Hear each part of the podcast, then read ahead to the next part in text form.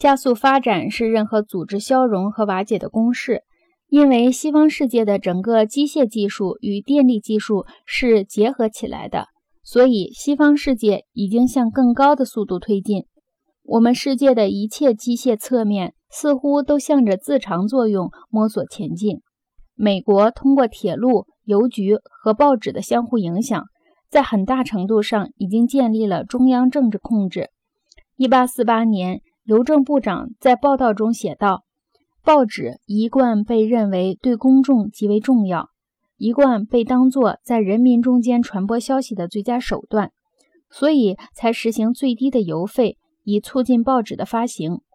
电报迅速削弱了这种中央边缘模式。更为重要的是，通过增加新闻的数量，电报大大削弱了社论的职能。在塑造公众态度方面，新闻的重要性持续不断地超过社论的观点。虽然这种变化的例子很少像南丁格尔的形象在英国那样引人注目，但是在这个问题上，再没有什么比电报的力量更被人误解的了。也许电报最具有决定意义的特点正是这一点。书籍和报纸具有一种天然的动力，这就是形成以集中化模式。为基础的全民族统一的观点，因此，凡是有文化的人都渴望用统一的平行模式和同质模式，把最开明的思想推进到最落后的地区，灌输到最缺少墨水的脑子里。可是，电报却使这一希望破灭。它使报界经历的非集中化如此彻底，以至于全国统一的思想绝对没有可能实现。早在美国内战爆发之前，即已如此。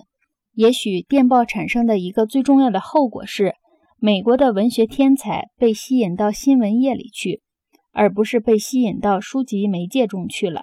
艾伦坡、马克吐温和海明威等作家都是例子。除了报纸，这些作家再也找不到其他的练笔之处，再也找不到宣泄感情的渠道。在欧洲，情况正好相反。许多人口不多的民族代表着一种非连续的马赛克形态，而电报又能使这一形态更加强化。结果，欧洲的电报就加强了书籍的地位，它甚至迫使报纸采用了书籍的特性。自电报问世以来，天气预报的发展相当快。也许人们感兴趣的报纸栏目中，天气预报是参与程度最高的栏目。当电报诞生的初期，下雨可能会使电报线路发生故障，这些故障使人注意到天气动态。一八三三年，加拿大的一则天气报告说，早些时候发现，蒙特利尔刮东风或东北风时，雨就自西向东而来，地表空气对流越强，相反而来的雨就越大。显然，由于电报提供的扫描范围广阔的瞬时信息。